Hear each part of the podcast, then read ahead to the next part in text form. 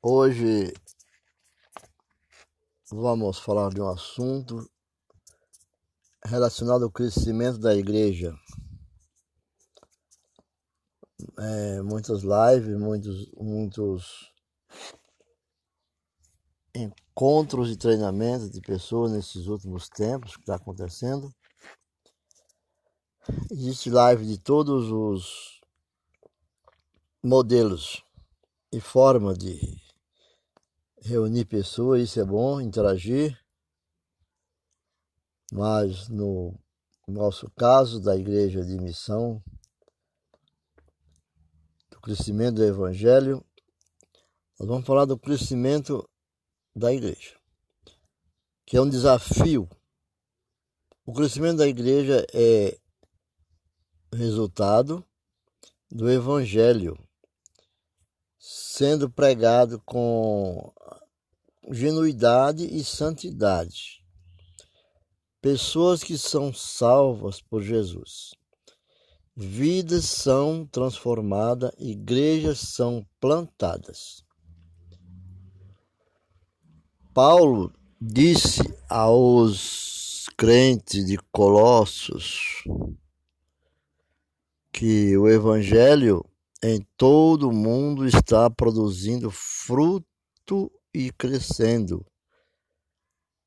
Está em Colossenses 1,16. 1,6. O conceito bíblico de crescimento é amplo. E quando diz respeito, diz, quando fala respeito à igreja, quer dizer o desenvolvimento, o aperfeiçoamento. No Novo Testamento, o crescimento da igreja é identificado como o corpo. Um corpo saudável cresce. Da mesma forma, a igreja, se tiver vida, cresce. Aí, duas perguntas são levantadas. Nesses termos, formulam-se duas perguntas. Essas perguntas elas são dirigidas em qual área, em qual das áreas se deve crescer. Mas o apóstolo Paulo, em Efésio, ele fala lá em Efésios 4, no, cap, no versículo 5, ele diz que os crentes devem crescer. Crescer em tudo.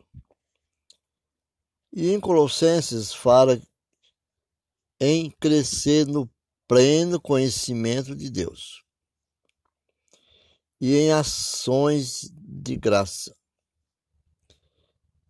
Em Tessalonicense dá a importância de crescer no amor de uns para com os outros. Então, é, é Tessalonicense, capítulo 3, no verso 12.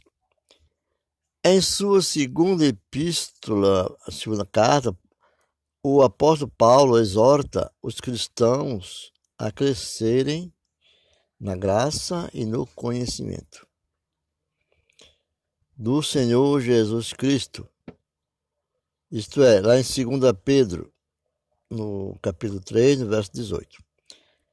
Generalizando, pode-se dizer que os cristãos devem crescer, progredir ou amadurecer em quatro áreas principais: adoração, devoção, culto, comunhão, amor, companheirismo, testemunho evangelização, discipulado e serviço, diaconia e solidariedade. São esses os crescimentos que a igreja deve, nunca deve abandonar e a visão dela do seu crescimento, voltando-se a o povo, o evangelho do Senhor sendo entregue.